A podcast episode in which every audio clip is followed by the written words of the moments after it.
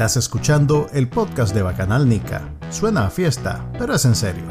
Manuel Díaz y Juan Carlos Ampie conversan con los principales actores de la política nacional, las personalidades de actualidad, ok, y con algunos brothers también.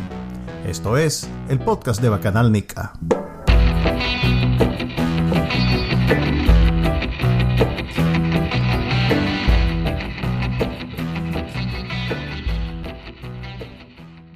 Bienvenidos al podcast de Bacanal Nica. Eh, habla Manuel Díaz y me acompaña como siempre. Juan Carlos Ampie.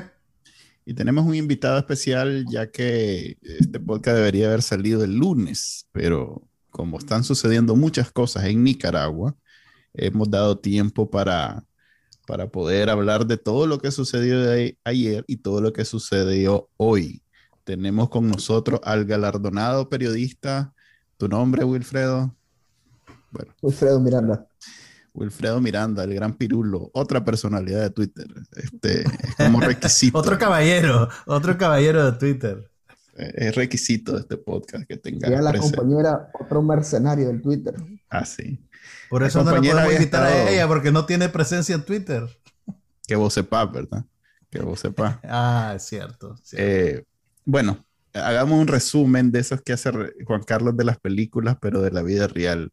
Eh, el día de ayer eh, fueron a, fue a la fiscalía a declarar eh, Cristiana Chamorro y otras personas que, trabajan, que trabajaban en la extinta Fundación Violeta Barrios de Chamorro, la cual fue clausurada precisamente para evitarse que el envidioso Daniel Ortega le imputara cargos relacionados con las leyes que la sacó este año con nombre y apellido precisamente para evitarse la competencia de todos esos que, van a barrer el piso con él en las elecciones. Entonces, esa estrategia, pues muy inteligente, eh, Cristiana y, el, y, la fundación en general eh, cerraron puertas, cerraron oficina, pero por alguna razón la fiscalía está empezando un juicio en contra de ellos de lavado de dinero. Eh, bueno, no digamos por alguna razón, sabemos que la razón es política.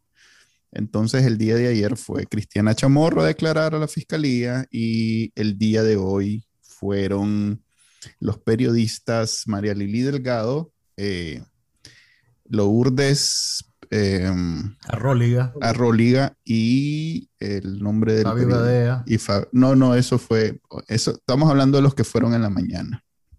Ok. Ok, entonces, para ponerlos al día. Ah, perdón. Guillermo Medrano fue el otro trabajador. Guillermo Medrano, exactamente. Esos tres periodistas fueron, los cuales fueron en calidad de testigos, pero como la fiscalía no quería que metieran abogados, entonces el requisito para poder meter abogados era que cambiaran su estatus de, de testigo a imputado. Entonces, eso sucedió. Ahora, y ya, Valga la aclaración que eso es, eso es súper anómalo también. Eso no, aquí todo es. Un asidero legal. Aquí todo. Es retorcido. Todo es literatura original totalmente. O sea, aquí la ley dejó de funcionar hace mucho tiempo. Por cierto, se acaba de palmar con Rosales, hablando de leyes que dejaron de funcionar, sí, ahorita. Eh, entonces, cuidado te vas, Pirulo. cuidado te vas, Pirulo. ya, ya lo perdimos. Ok, entonces, eh, eh, ahorita en estos momentos está en, la fiscalía Verónica Chávez y don Fabio Gadea haciendo lo mismo. Esperamos que la estrategia sea similar, porque si no, la fiscalía pues puede ocupar algunas diferencias como para eh, de por ahí agarrarse y hacer chanchada.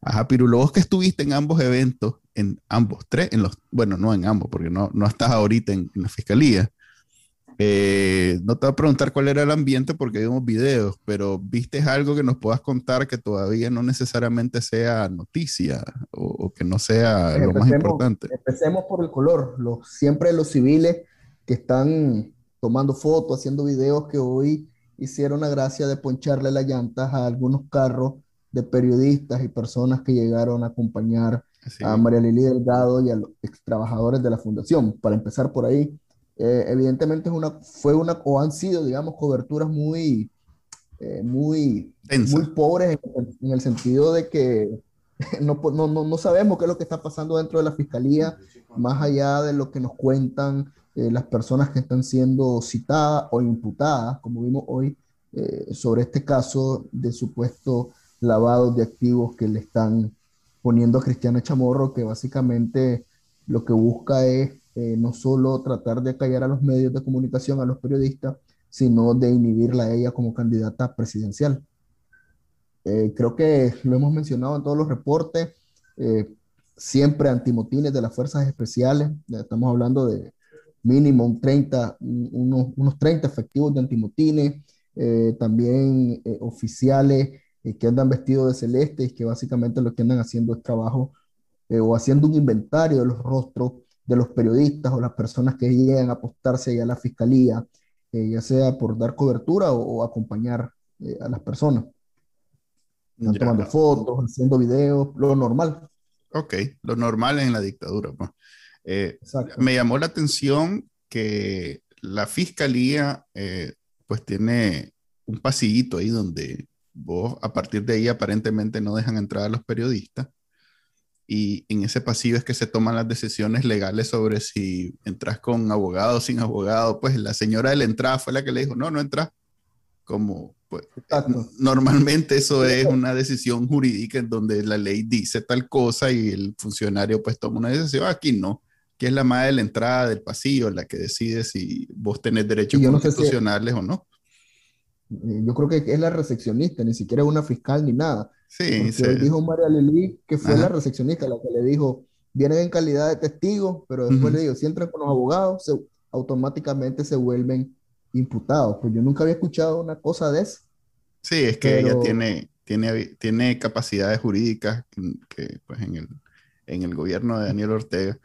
Hay que ver que ahí todo mundo debe ser parte del el órgano político del partido, entonces como aquí se juega, aquí hay dos niveles, pues está el nivel jurídico que es casi que secundario mínimo, o sea, totalmente relevado al fondo, y está el nivel político que es cómo hacer para evitar que, que Cristiana Chamorro participe en las elecciones en contra de Daniel Ortega, y ahí hay yo vería como una estrategia, yo nunca, no trato nunca de tratar de adivinar lo que piensa Daniel Ortega porque es bien difícil pero la estrategia que veo yo es ir empujando poco a poco hasta ver, hasta dónde llega Cristian y decide, pues ya no voy, siendo el, el, último nivel echar la presa y ahí sí definitivamente no sacarla hasta que ya esté otra vez él en, en, la presidencia. Mira, yo no, creo que, yo no creo que se atreva a echar la presa, eso sería un peso político bastante pesado, pero sí creo, y estoy de acuerdo con eso que decís vos,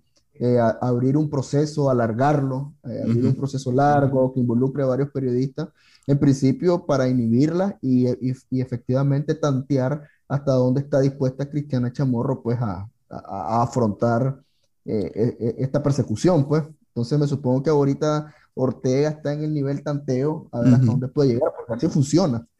Y de paso, de paso lo, lo, que él está consiguiendo, creo yo, y vos corregime, Wilfredo, si, si te parece que no es acertado, eh, es casi que un, un IPV, el poder obstruir el trabajo de los periodistas de esta manera, porque realmente lo que hace es descarrilarte de tu día a día.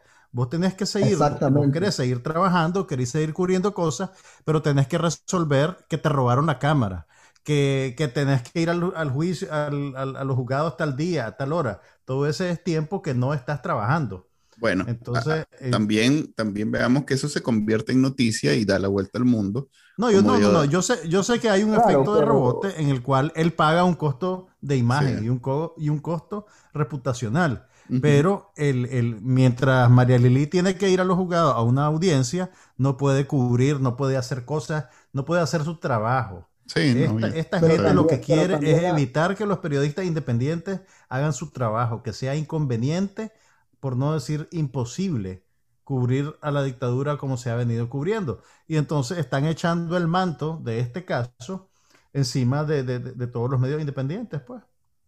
Pero también quiere que nos distraigamos de otras cosas clave, como es este embrollo político que hay, sobre todo en oposición y las fuerzas turbias que están ahí pugnando para que no sea posible que quizás la unidad o se cohesione un solo candidato. Entonces, aquella, aquella atención mediática que había sobre esto ahora se desvía a, a esta persecución. Y creo que en ese sentido eh, la presión que puedan hacer los medios de comunicación eh, fiscalizando, digamos, el papel de, de, los partidos políticos o de los políticos que están ahí supuestamente encargados de unir a la oposición también, también se diluye. Y creo que eso en el fondo le, le, le conviene a Ortega, que tampoco haya esa presión sobre estos actores para, para la unidad, porque Ortega evidentemente no, no, quiere unidad, pero sí se presta a un montón de cosas, creo yo. Hablando de eso, eh, será una, una opinión popular de, de, esas que ahí me gusta tomar, pero... un tapazo a Canal Nica. pero la verdad es que mientras menos pleito y relajo haya en la oposición y, y, ahorita se decida, digamos, el única, la única casilla que sé por él, por un candidato y aparezca Romploj en la boleta, este es el peor escenario para Daniel Ortega, porque eso significa que a los votantes que ahorita los, los tenés sometidos a un pleito que digamos que más bien cansa y sofoca y más bien de, desincentiva el deseo de votar, eh, les ahorras todo ese viaje y simplemente los pones en el momento donde tiene que votar entre Daniel Ortega y X, pues da igual quién sea, porque al final de cuentas no es Daniel Ortega. Entonces, eso es algo que no le conviene. A él le convenía el escenario, pues tratando de ser abogado del diablo con lo que estabas diciendo.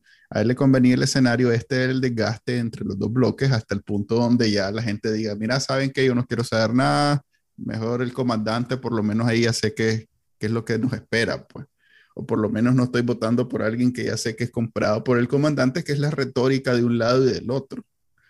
Entonces, no estoy seguro yo que esa sea la jugada, yo más bien pienso que él está midiendo en sus encuestas que debe hacer, donde le dicen, pues más allá de su discurso político, quiénes son los peligrosos, entonces ahí está marcado ya quiénes son los peligrosos para ellos. Y obviamente Cristiana era muy peligroso. Probablemente el siguiente sea alguien así como Medardo, que también puntea y, es muy peligroso. Eh, y poco a poco va a ir sacando a los candidatos a presidente, que son los que le, a él le, le, le, el piso, pues le mueven el piso. A los diputados, pues eso es fácil porque entre nosotros mismos, los opositores, iba a haber un solo pleito y no se va a por, nunca poner de acuerdo, porque no, pues, ahí está el verdadero pleito de la unidad. El pleito de la presidencia nunca fue problemático, el verdadero problema fue los candidatos a diputados. Mira, yo como te decía, yo creo que tiene un poco de todo, o sea, estoy de acuerdo en parte en lo que vos decís, pero evidentemente creo que esta jugada contra Cristiana es básicamente sacar de circulación sí. a la única eh, candidata eh, o al único opositor al que realmente Daniel Ortega le tiene miedo, uh -huh. que le levante ese trauma que le quedó en los 90, que la hija de la mamá que lo derrotó lo vuelva a derrotar o logre cohesionar a la, a la oposición, que es algo a lo que él ha apostado que no pase. Entonces creo que tiene de todo, y, y pero sobre todo es es, eso? Eh, eso o sea, amedrentar a los medios, pero sobre todo sacar de circulación a la cristiana. Y en ese sentido, creo que eh, personalmente creería que Cristiana Chamorro de, de, debería tener un poco más de beligerancia.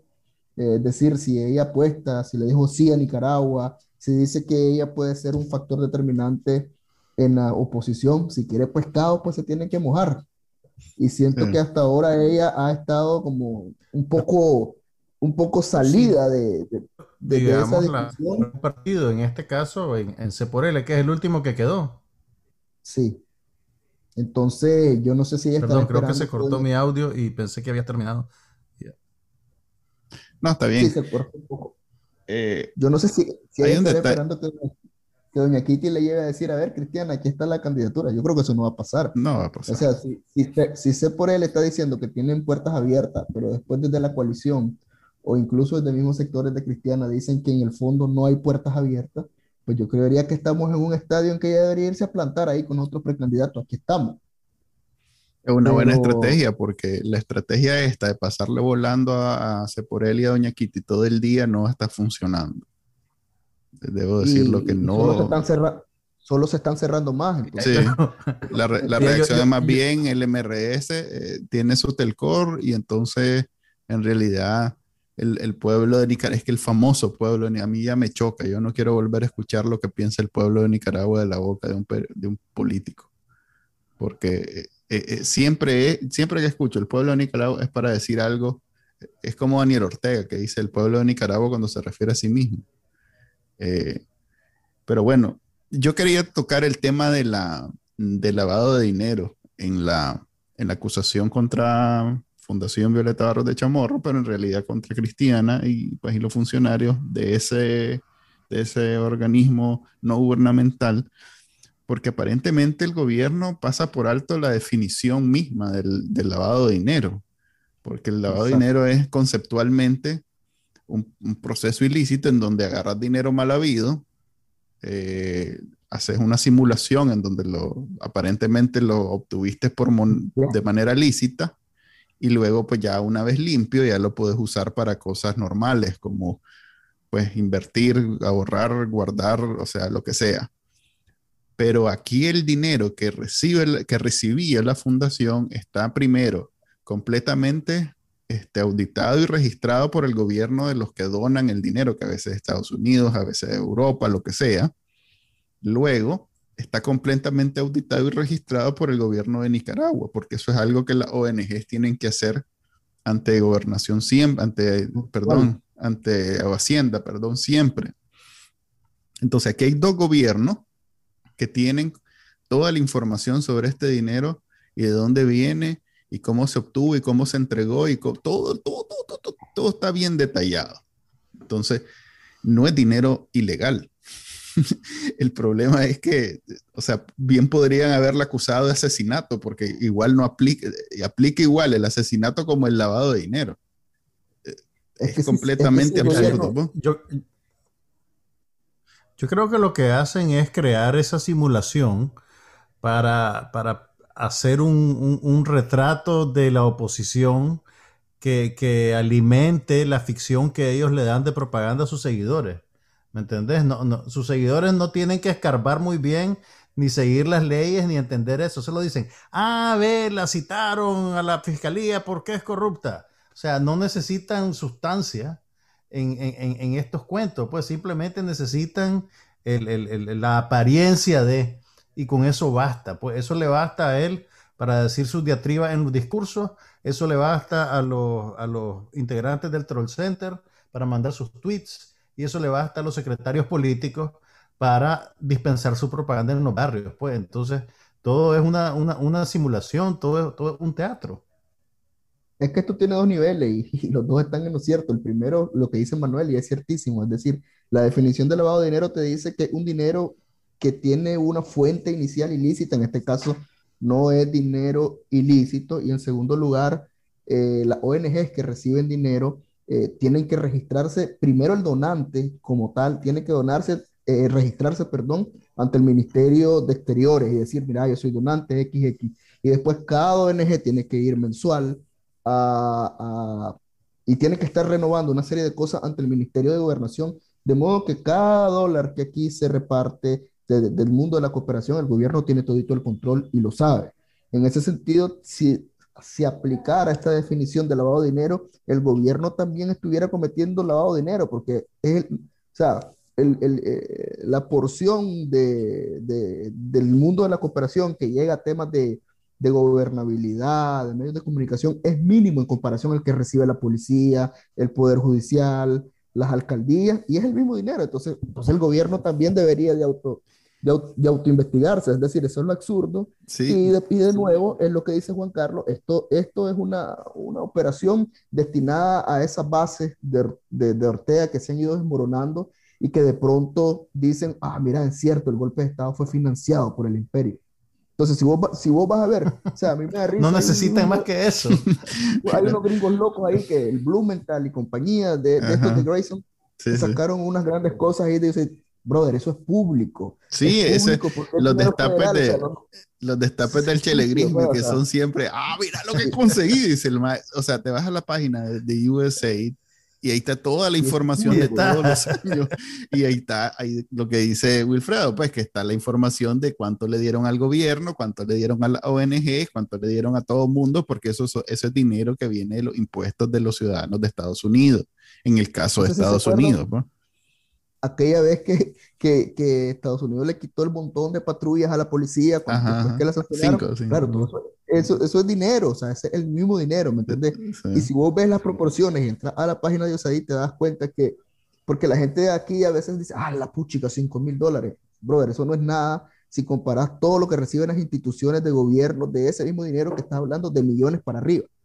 Sí, y, todo eso está públicamente expresado. Pues vos podés ahorita entrar al sitio web de, de, de, los reportes públicos, porque como de, nuevo, eso es dinero de los impuestos de los ciudadanos de Estados Unidos y aquí hay que pagar cuentas claras. Entonces los MAE lo tienen que hacer público para que el ciudadano vea con qué, en, qué se gastan sus impuestos y saber por qué en Nicaragua le están pagando al ejército tanto dinero de sus impuestos, ¿para qué? porque pues no, no necesariamente, con todas las noticias que hay internacionalmente sobre Nicaragua y ver a los paramilitares matando gente, eh, si yo fuera eh, ciudadano de otro país y veo que mis impuestos están destinados a eso, ahí es donde se arman los grandes escándalos y los grandes pleitos políticos en otros países, porque el dinero se va a gastar en bombas, balas, armas, etcétera. Pues. Precisamente por eso.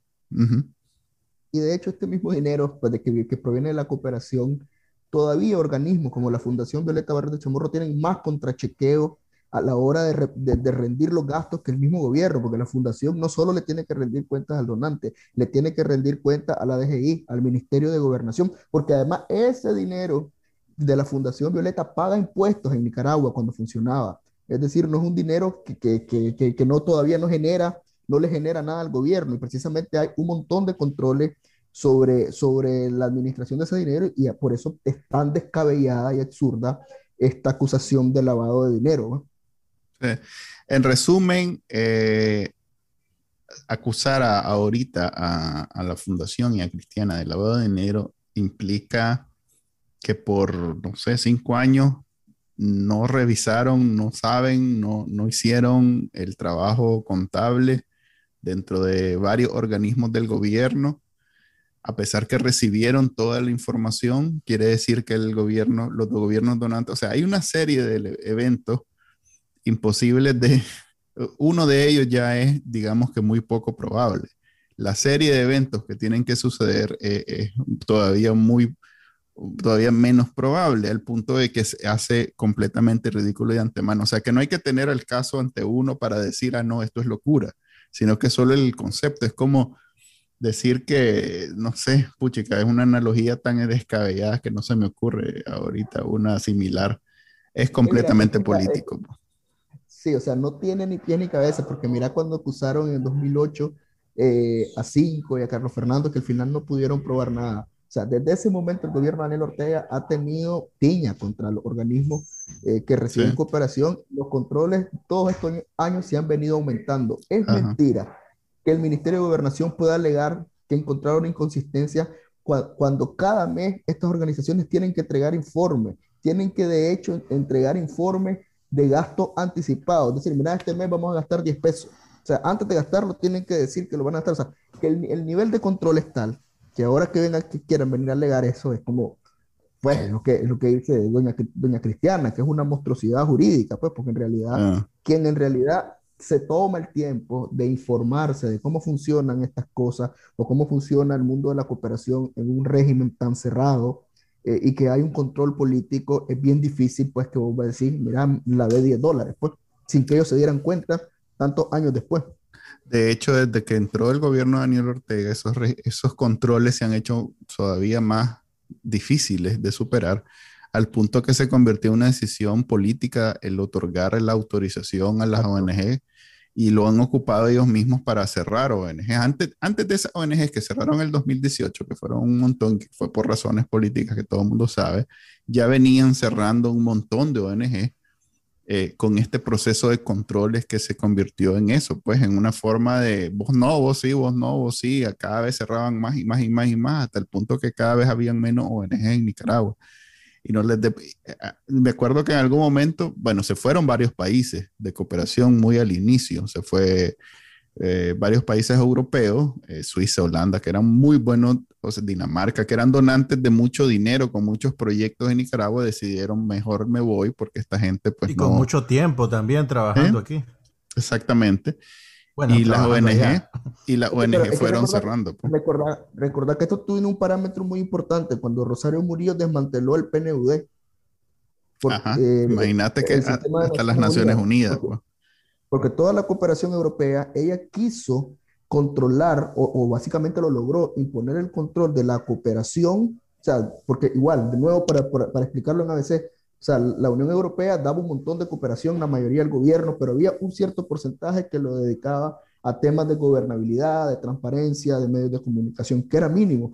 Entonces, el PNUD fue desmantelado porque doña Rosario quería controlar eh, ese pequeño porcentaje de cómo se asignaban a las ONGs que, que, trabajan en Nicaragua esos temas, que al final son ONGs que ellos son sus enemigos políticos porque son los que hacen una especie de, de balance o de contrachequeo del poder en, un, en, un, régimen tan cerrado donde ellos lo controlan todo. Es decir, eh, que hay un organismo de derechos humanos denunciando que la policía violentó tal cosa, evidentemente eso a ellos no les gusta, pero de nuevo, creo que eh, Hay un montón de ONGs que la cerraron porque le meten ruido en, los territorios. Ellos, ellos, tienen una estrategia para conquistar el voto que nunca lo han tenido en, las áreas rurales de Nicaragua, bien clientelista, como dice mi tío Arturo.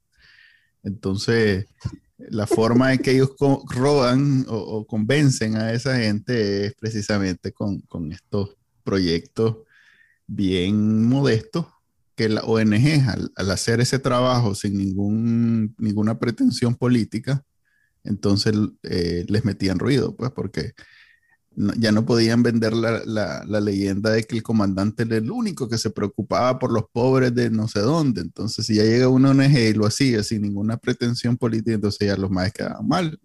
La forma era ir cerrando. Bueno, te acordás que cuando empezó eso, eh, varias ONGs que seguían funcionando, en, temas ambientales y en otro tipo de cosas, pues los que lograron seguir trabajando, cuando tenían eventos públicos, les mandaban gente con la camiseta del gobierno y ponían los rótulos del gobierno y casi que, se metían, como dice el dicho, como la pobreza, pues.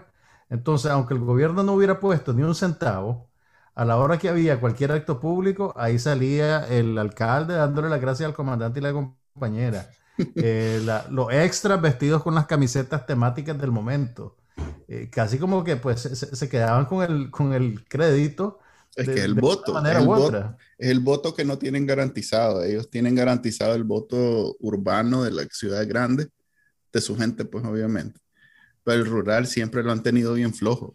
Entonces, esa era la manera. Por eso los proyectos eran siempre para esos lados. Y, y bueno, eh, ahí yo creo que la otra perla de, la, de todo esto es precisamente la corporación porque es, un bastión de, de, la, de, la, Nicaragua rural que Daniel Ortega nunca por más, o sea, tiene 40 años de querérsela volar y no ha podido, o sea, hasta en tiempos donde la dinamitaba, botaba la antena, o sea, le hacía chanchadales y todavía está, la radio es lo que es, pues es todo el día volándole a, a, Ortega y tiene una audiencia monstruosa, pues a pesar de que la radio ya tiene todo a su favor, la corporación sigue siendo el medio más importante en, en la Nicaragua que no es la ciudad urbana, valga la redundancia. Entonces, si ahorita de IPEGUE se puede volar la corporación, yo creo que para, para mí, de los medios que todavía tradicionales son valiosos en el sentido de que su ausencia sería eh, un, golpe muy fuerte. La corporación es, es quizás lo, más, lo que más hay que cuidar, porque la prensa es, es ya un sitio, es, un medio virtual, es un medio digital en estos tiempos. El que leía la prensa ahora lo lee en línea.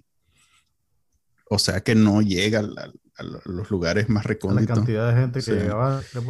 Y pues el canal 12, el canal 10 son medios que si bien tienen noticias, pero no son como la, la, corporación, además que nadie está todo el día sentado viendo televisión. Pues. Mientras que la corporación ahí, ahí ha encontrado refugio Félix Maradiaga, eh, Juan Sebastián Chamorro. ¿Quién?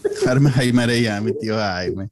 Eh, en fin, ahí han encontrado refugio todos, pues incluso está Enrique Sáenz, está creo que Mundo Jarquín, o sea, hay un montón. Eh, nuestro brother Ismael acaba de iniciar un programa muy interesante, está Carlos Fernando, o sea, es realmente...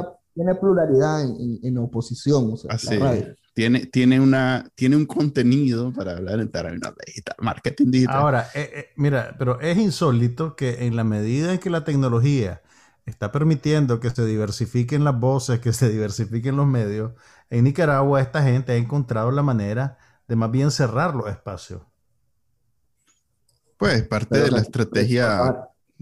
Pero recordad que también pende sobre nosotros la cabeza la ley de ciberdelito, que básicamente lo han cerrado no solo los espacios análogos, sino van, van por todo y creo que el control del Internet todavía no lo han podido lograr porque creo que ellos son un poco cavernícolas en ese, en ese tema. Pero ellos les gusta el Instagram, hombre. No, no, quieren perderse el Instagram, los muchachos. Lo que pasa es que lo digital se presta a que vos tengas tu propio mundo y que no tengas que salir al otro. Entonces no es como en la radio, pues que la radio, eh, si pones la corporación, no es como puedes no es como que la mitad de la gente puede escuchar la corporación y la otra mitad la radio. Ya está la corporación, está la corporación, mientras que todo mundo, el que tiene acceso a Internet, tiene su propio canal y su, propio, mundo. ecosistema. Así es. Entonces, mientras su gente, mientras el reino Batracio se mantenga siempre del 8 al 4 y del 4 al 2 y nunca salga de ahí,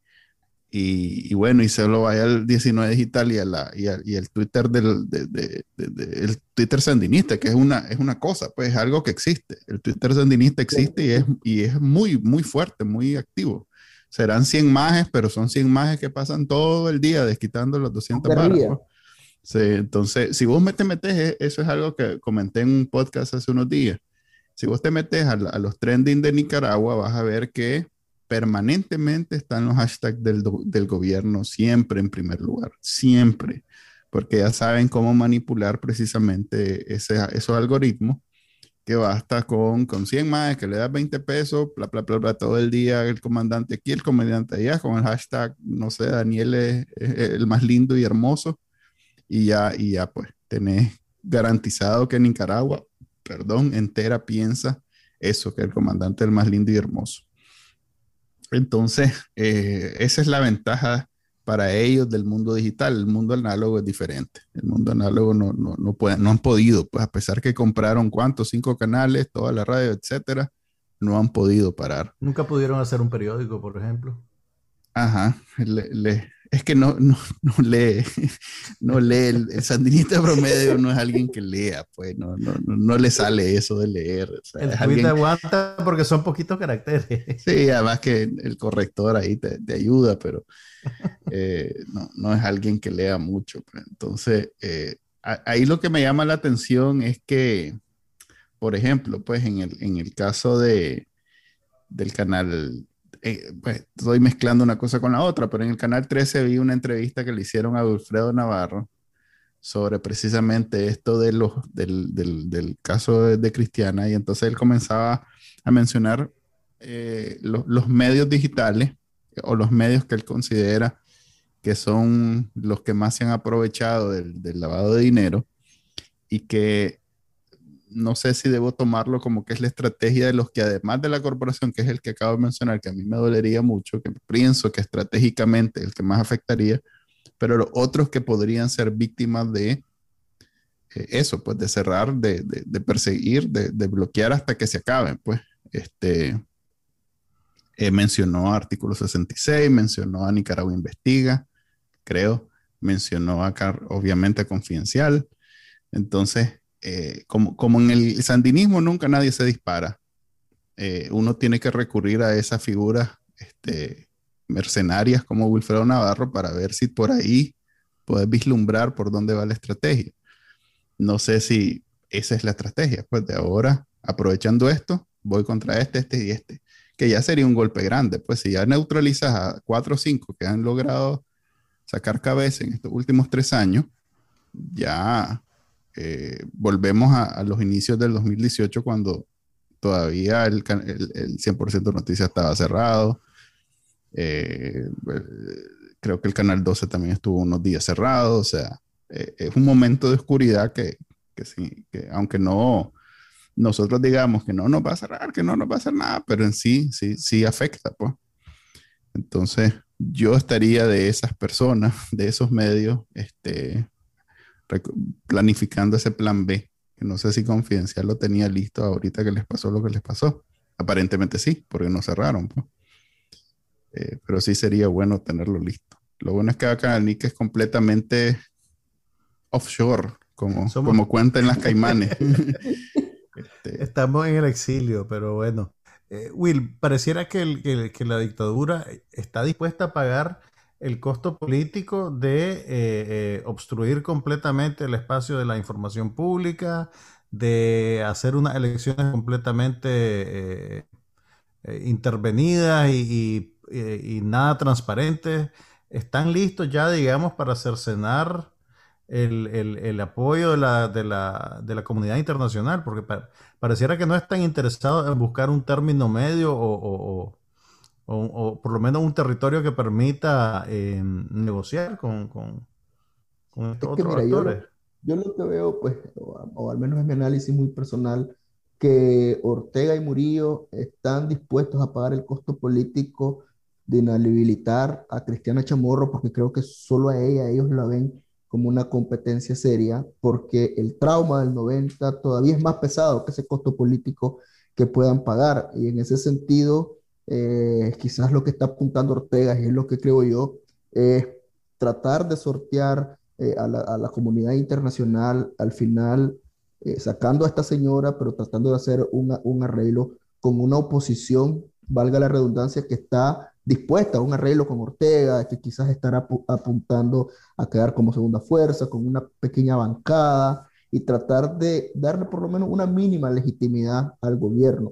Yo creería hasta hasta el día de hoy que esos son unos cálculos del gobierno, pero en Nicaragua todo es tan impredecible, eh, yo no sé eh, hasta dónde vaya a llegar el gobierno o hasta dónde la oposición eh, va, va a continuar fragmentada hasta como se percibe el día de hoy, o sea, los que, los que dicen vamos a elecciones así como estamos, o otros los que dicen hagamos un bloque opositor realmente que, que le moleste a Ortega. Entonces, una pregunta ahí, lo que acabas de decir.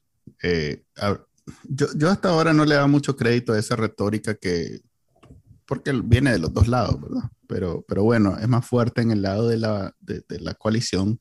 Ahora que se, la retórica esa de es que los otros más están jugando a ser la segunda fuerza y, y ya Arturo Cruz y Doña Quite o, viceversa, no sé exactamente, porque no es necesariamente un mensaje este, muy claro eh, una posición muy clara. Eh, ya, ya se arreglaron y ellos lo que apuntan es hacer eso, la segunda fuerza, tener presencia en la asamblea, pero nada más, etcétera.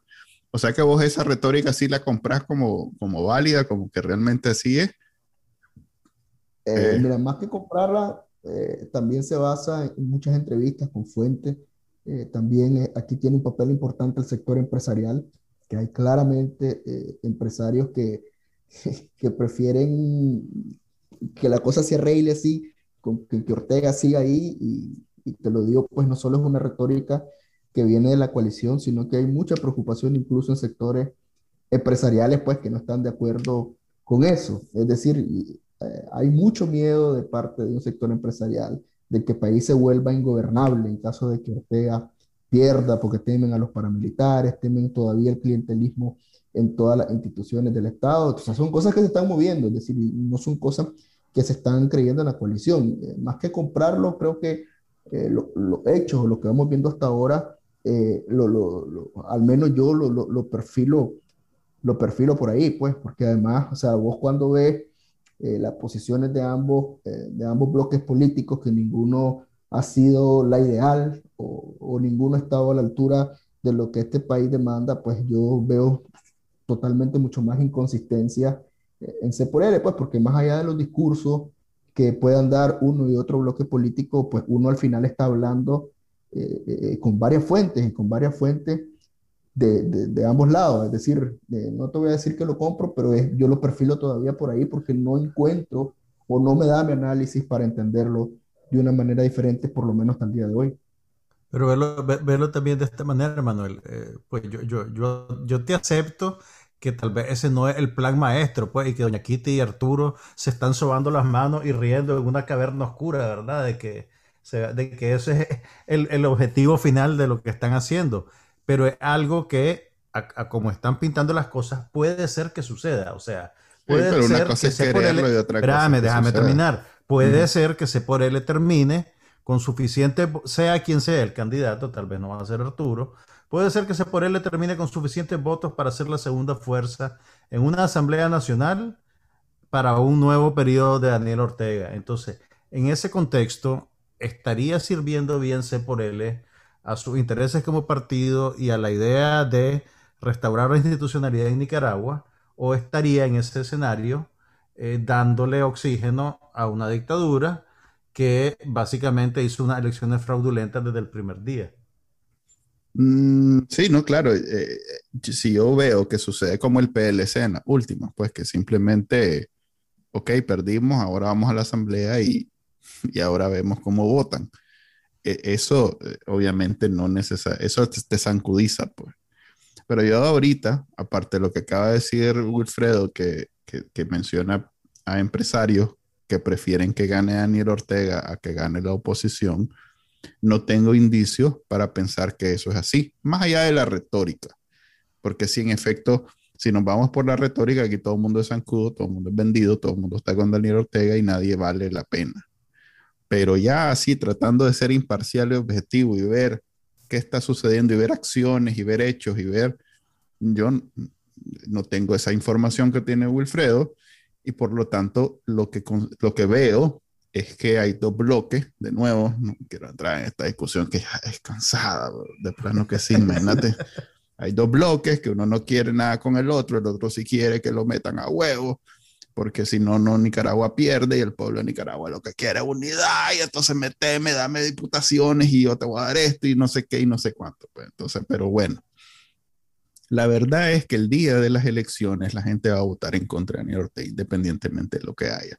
Yo quisiera, yo quisiera, yo quisiera. dale, dale, dale, te, escucho. No, no, dale, dale, dale, termina tu idea. No, pues yo, yo, yo pienso que con solo que hayan dos casillas, así sea APRE, ya lo hicimos. Ya ganamos. O sea, con que pongas a un zancudo ahí sea, la diferencia entre, entre un, presidente zancudo y Daniel Ortega. Sí, no, no hay falla, no hay falla. Saturnino también, que sea el candidato a través de no, es que eso fue lo que, dijo, que, que hay que ver ahora a los partidos zancudos como Yo sé, y toda la coalición dijo, no, ese es Saturnino, nosotros no pensamos así. Pero bueno, eh, para mí, con que hayan dos casillas en esa boleta, nosotros ya le hicimos. Ya, ya salimos de este margen. Aunque va a ser el camino menos pavimentado, o sea, no va a ser ni, ni, ni, puente a desnivel, con luces, con todo, va a ser camino de tierra, con fango, hoyos y todo lo demás, pero salimos, es el camino. El otro camino es a punta bala y vamos a pasar 20 años en guerra civil y eso no, nadie quiere, pues. Entonces, eh, no soy tan, yo, yo, no soy tan exquisito para estar exigiendo que, ay, así no me gusta a mí. Yo lo que quiero es que todos se unan y que entonces el candidato unicornio sea el que gane y entonces ahí sí vamos a votar porque si no votar... el candidato unicornio. entonces, güey, pero vos que... Ajá, Wilfredo iba a decir después de ese profundo la vida más compleja la vida más compleja de lo que parece y eso sería lo ideal y al final es lo que apuesta hacer por él, es decir, no importa sí, quién pongamos, ¿no? Como la opción anti-Ortega Exactamente.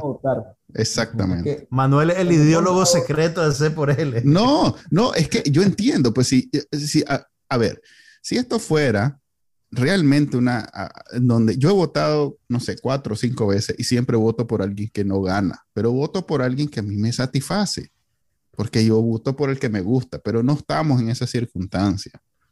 Y, y eso es algo que yo, eh, eh, eh, no es popular decirlo, pero es verdad la verdad es que los, políticos se pelean y eso y van a hacer su, su, juego y todo lo demás, pero en el fondo el gane lo tenemos nosotros con los votos, o bueno, los que están en Nicaragua con su voto. Ese es el gane. Si ustedes se ponen de acuerdo y dicen que va a ganar, puchica, eh, el, el hermano Soborno, que aparentemente va a correr con su partido Camino Cristiano, ese gana. Si ustedes se ponen de acuerdo, ese va a ganar.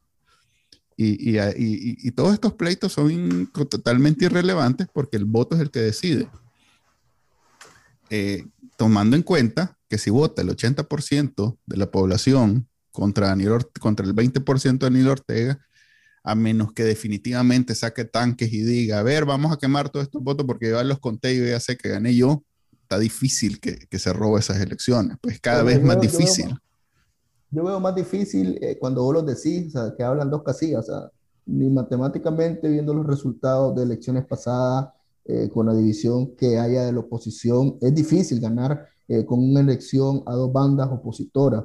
En segundo lugar... Sí, eh, ese es el verdadero problema, pues que nosotros queremos que sean todos en un mismo lugar y que no vaya nadie separado, porque si ya va, de ser, va separado, entonces ya nosotros mismos nos vamos a diluir. El punto que aquí no solo es que una, una oposición dividida no solo se trata de que vaya a dividir el voto en la urna, sino de lo que, lo que hay que hacer antes de la elección. Y es decir, mientras no haya una posición sólida, unificada, hay dos mensajes diferentes para la población, eh, hay dos mensajes diferentes para la comunidad internacional y es más difícil lograrle arrancar, porque creo que hay que arrancarle, la única manera mínimo de garantía electoral. Pero mientras estos maestros siguen peleando, Pero es que va avanzando. Somos los NICA, así somos los NICA. Así somos. O sea, por, probablemente nosotros tres aquí tengamos coincidencia, pero el NICA promedio no es así el Nica promedio es alguien muy apasionado y, muy, muy tribal, muy al extremo, sectario. sectario. Y esa es eso es la, cultura y la, la, forma de hacer política y la forma de ser del Nica, al punto de que ya, ya han traído a William Walker para, para precisamente porque no quieren ponerse de acuerdo con el MAE que vive al lado de tu casa, entonces prefiero traer un MAE esclavista de, de, Estados Unidos a que apunte balas haga que sea mi opinión. Entonces, eh, seguir pensando que los nicas nos vamos a poner de acuerdo, nos vamos a hermanar y vamos a hacer un solo bloque, eso es mentira. Por eso siempre mis recomendaciones, más allá de lo que yo quiero, de mis apasionamientos, sobre lo que yo pienso, siempre han sido dónde está la mayoría. Y la mayoría en el fondo en Nicaragua es bien conservadora y a la derechita, pues. Así les gusta, sobre todo después de 20 años de Daniel Ortega tratando de vender el discurso socialista. Entonces, que, probablemente sea también inviable lo que yo recomiendo, sí lo es, ha demostrado serlo, pues. Entonces, yo estoy al punto donde la tercera opción es que simplemente vaya el que vaya y ojalá nos pongamos de acuerdo y entre todos votemos por ese. Si no ese por el, el que sea, no importa. Puede ser ALN. ¿Te gustaría más ALN que ese por L, por ejemplo? O el PLC. O el APRI. O, hay 17 partidos, sí era, ¿no? Hay 16. Escoge uno. lo que pasa yo por lo menos no sé, Juan Carlos, pero yo lo veo un poco desde, desde, otro ángulo en el sentido que, ok, vamos a votar por el que esté, pero el punto es, o al menos los hechos, o los hechos políticos, por ejemplo, de alguna manera que han dicho, ok, se por él, vos soy el único que tenés la casilla ahora, eh, lo de la representación legal queda atrás, te la dejamos, eh, la cuestión de los diputados lo vemos después, eh, y solo, y aquí están nuestros candidatos para que nos absorbas, pues entonces Digamos, eso es lo que dice la coalición. Te estoy diciendo lo que dicen. Ajá, correcto. Y entonces, allá te dicen, están las puertas abiertas, aquí estamos, entonces aquellos más están cerrados. No, porque vos olés a, a tal Sí, no, es que eh, las puertas abiertas están a los que comparten los principios y, ¿cómo era? Los principios, y valores. Los principios y valores, eso quiere decir como el, el, el, el, más este de, de, de Vidaurre, que no es tan educado, lo dijo claramente ni abortistas, ni esto, ni lo otro, ni esto, ni esto. Esos son los que no comparten nuestros principios y valores. Cuando vos, ves la, cuando vos ves la composición, por ejemplo, de la coalición nacional, sobre todo la que es la más atestada en estos temas, es mentira que los grupos abortistas, como le dicen eh, desde el otro lado, o las feministas, o los LGTBI, son una mayoría. En no, no, no, no, si estamos de acuerdo, estamos de acuerdo, pero eso es lo que ellos dicen claro, que ellos dicen. pero, qué huevo más cuadrado. Mira, a mí me vas a dejar entrar, me vas a dejar participar y yo quiero que, que me abras las puertas. Y te dicen, no, brother, no quiero que entres a mi casa. Pero es que lo vas a hacer porque si no el pueblo de Nicaragua va a perder. Entonces, en ese, en ese, en ese eh, impasse estamos desde quién sabe cuánto tiempo y no vamos a avanzar. Sí, no vamos a avanzar hasta que hablemos claro. Y hablemos claro. Pues mira, en ese sentido, lo único que estoy absolutamente de acuerdo con vos es que el panorama no es nada halagüeño. Eh, yo no tengo mayores expectativas de positivismo. Yo sé que no es popular decirlo, pero lo voy a decir así como vamos. Y si seguimos así, el comandante se queda. La canción.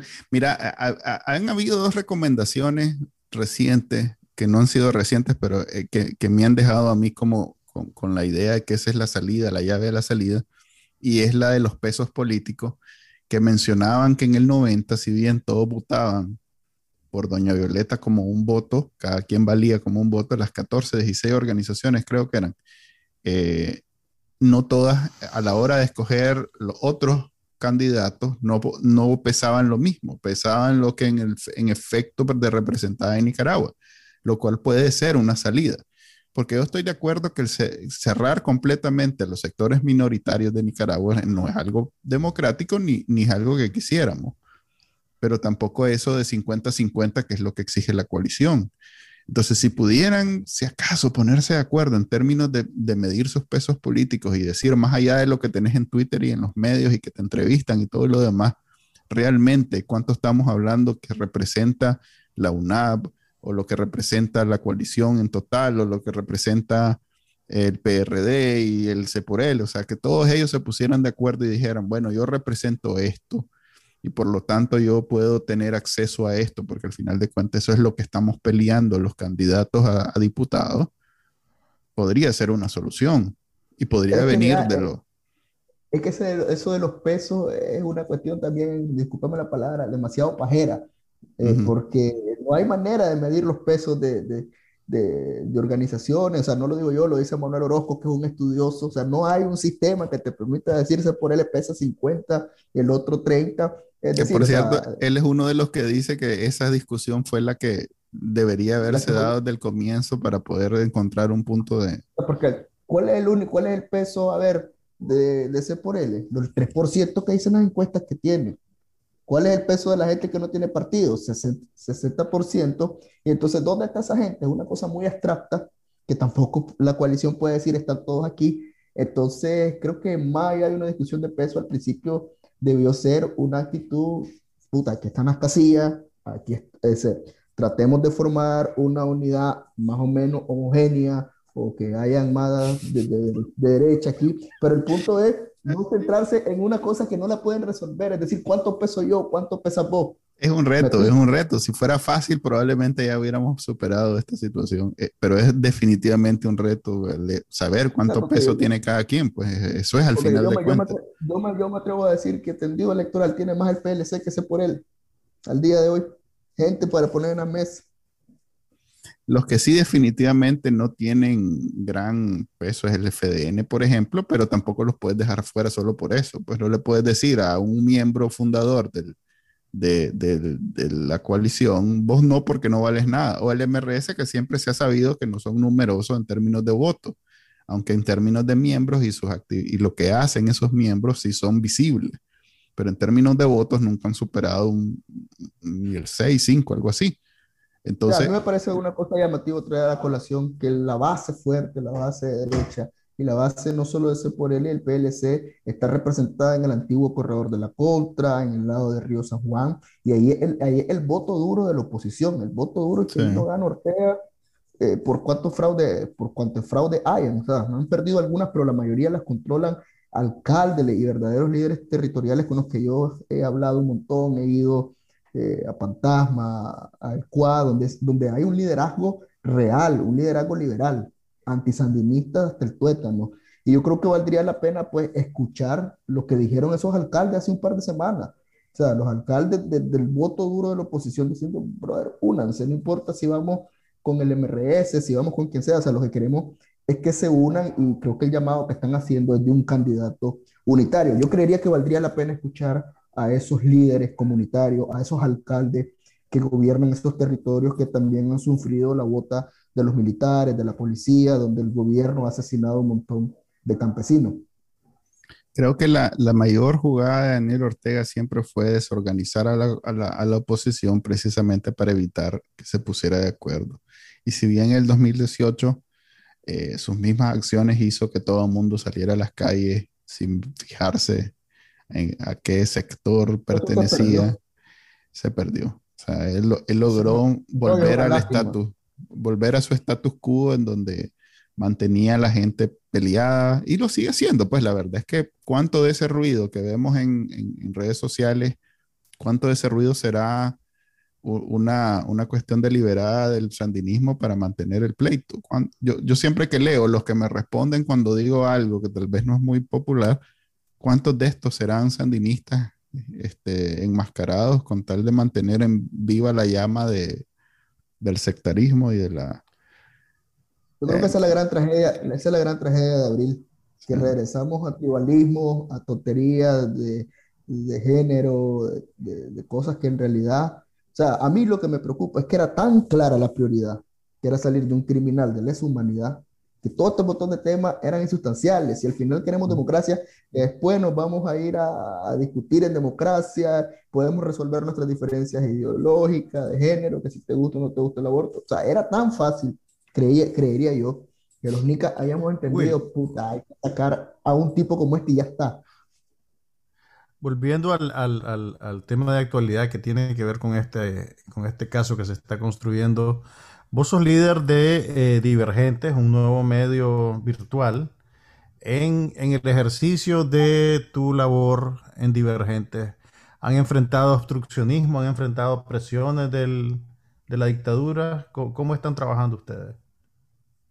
Pues eh, ahorita lo que hemos enfrentado ha sido básicamente acosos contra algunos de nuestros periodistas, como Green Arbaez, que ha denunciado que han llegado a su casa, acusarlo. Eh, nosotros eh, por ahora no hemos sido citados a, a, la fiscalía, porque nosotros somos un medio eminentemente nuevo, de que apenas no hemos, vamos a cumplir un año el mes que viene, y esta supuesta investigación de lavado de dinero creo que es de 2015 a 2019, si no me equivoco, entonces creo que nosotros estaríamos fuera si nos apegamos a ese parámetro, pero ya sabemos que con este régimen eh, nunca se sabe, pues, o sea, eh, creo que por ahora las presiones que no hemos recibido nosotros son las normales, las que reciben en la calle, de los policías, eh, que, la otra semana pasada por nada me echan preso, entonces, pero por ahora estamos... en ese un momento, un momento, ¿cómo fue eso?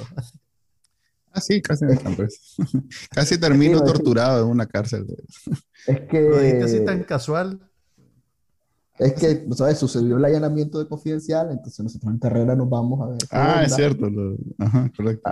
Ahí te vimos correr, era vos, el que salió corriendo. no, yo no corría, ya te, voy a contar, ya te voy a contar el chiste y cómo me zafé. Dije que era un empleado de un call center de Invercasa. Ah, entonces, te sirvió la cara, chaval entonces yo estaba con unos compañeros de prensa internacional ahí al lado del sótano de Invercasa, hablando, pues, o sea, esperando otros medios para, para cubrir en, en Para caer en eh, pandilla. a los policías, para en pandilla. Pero la René de F, la René Lucía de F y Luis Sequeira de AFP, que son medio kamikaze, se estaban grabando, estaban grabando con sus celulares el saqueo de confidencial. Entonces en eso, que nosotros estábamos en una pelota esperando más gente, vemos que Luis y, René vienen despavoridos corriendo con una horda de policías atrás, de antimotines. Entonces, como los otros muchachos, yo no andaba nada, por suerte, eh, Osvaldo Rivas y todo eso andaban sus cámaras, sus cosas. Entonces, eso también, eso también son policías. Entonces a Osvaldo, lo eh, a Inti Conde de, Reuters lo pegan contra la pared, a Osvaldo se va para otro lado, eh, Jorge Torres de F se corre, pero yo como yo no ando nada, yo, me, yo como no veo ningún policía, yo me hago el loco y salgo caminando. Pero de pronto siento que un pesca me agarra de atrás, de la espalda. Y vos, vos, vos también, vos también. Oye, qué onda, le digo, yo no tengo nada que ver, le digo. ¿Y en qué trabajas vos? Entonces, le digo, en un call center arriba, le digo, dame tu cédula, pues. Entonces, le doy mi cédula y me dice, ¿por qué estás temblando? Pues porque me das miedo, le digo. ¿Y qué estás haciendo ahí? Le digo, pues de chepa, le digo, viendo lo que está pasando. Entonces, en eso, Luis Sequeira de F, como nunca lo agarraban porque se estaba corriendo en el, en, el, en, el, en el, ¿cómo se llama? En el parqueo, viene de frente de mí el policía que me tiene de aquí. Entonces el policía me tira la cédula y se distrae porque otro le dice, agárralo, agárralo, que no lo podían agarrar a Luis, porque corre rápido, hay que decirlo. Entonces en lo que suelta, yo comienzo a caminar otra vez, me meto para meterme al edificio de Invercasa, pero en eso andaba un policía vestido de civil, y precisamente andaba esta misma camisa yo, el de negro, el de negro, no lo deje ir, hombre, si es periodista. Y entonces cuando oigo que vienen otra vez de mí, yo le meto. Y me, y me metí al edificio de Invercasa, me subí al, al puto elevador y, ya, y me logré correr, pues, pero ese día agarraron casi todo, aunque después los dejaron ir, eh, les quitaron el teléfono y les borraron todas las imágenes del saqueo de Confidencial. ¿Pero específicamente pero eso o borraron todo el teléfono? No sabes si solo no, las imágenes. Solo, la ima solo las imágenes de, del saqueo. Ya, ya. A ver, ya, ya, tienen un poquito más de inteligencia tecnológica entonces. ¿O les, o les dijeron a ellos mismos? Loco, borrar. Eh, no, dicen no, lo, lo, desbloquearon, lo comenzaron a ver, boom, borrar, boom, y lo soltaron. Y creo que lo soltaron precisamente porque la, la mayoría eran eh, de medios internacionales. Pues. Ya, yeah. ok. Después de esa linda historia, eh, creo que hemos llegado al final de este entretenido podcast. Eh, el grandioso podcast de Bacana Nica, que a Juan Carlos le encanta que digamos eso. Clase de epopeya. Sí, esto es... Grabar este podcast, clase de epopeya. Hay, hay, un libro, como dice el tío Arellano, hay un libro sobre historia de Nicaragua y una página va a ser dedicada a este podcast. Este, gracias, Pirulo. Eh, fue un placer. Especialmente el episodio con Wilfredo. Eh, creo que. Mañana tu tío Arellano va a la fiscalía también. Sí, van, van varios. Yo, yo no, no, me dieron permiso para decir nombres, pero eh, sé de varias personas que, que, le, que, les va a tocar mañana y así van a desfilar todos los periodistas que le quieren dar color a ellos mismos de, de ¿cómo se llama?, de lavadores de dinero. Es una guerra campante contra políticos y periodistas en Nicaragua. Este, va, va campal, a ser... Campal. Campal. A la, este, espero que, que, que se acabe pronto porque necesitamos, eso es otro tema, pues necesitamos hacer campaña. No, no, no, vamos a tener elecciones solo de un día para otro, pues entonces, si realmente queremos sacar a Daniel Ortega, necesitamos tener campaña y saber quién va a ir en, ese, en esa casilla. Aunque de si escuchan este podcast, pues sacarán conclusiones que eso no va a suceder y más bien vamos a pasar otros cinco años porque quiso, este no fue, digamos que el más positivo de nuestros podcasts pero igual se, le, se te agradece, Wilfredo. Oh, Espero nada. poder contar yo creo con que vos. Ese es el gran problema de, de, los políticos, que nunca hablan con claridad a la gente y les dicen las cosas como Sí, son. Pues. Siempre, siempre el, el, pueblo de Nicaragua les dice qué decir y ellos. ya estás sí. como ellos. El pueblo de Nicaragua dice. Por eso, es eso, es el problema. El pueblo de Nicaragua es el que les dice cosas diferentes a cada uno. Entonces, y ahí cada uno tiene otra, otro, un discurso bueno, diferente. Esta pequeña muestra del pueblo de Nicaragua que representamos nosotros tres se despide de este capítulo de No. El okay. Bacanal, Nos vemos. de Bacanalnica. Hasta luego. Bye.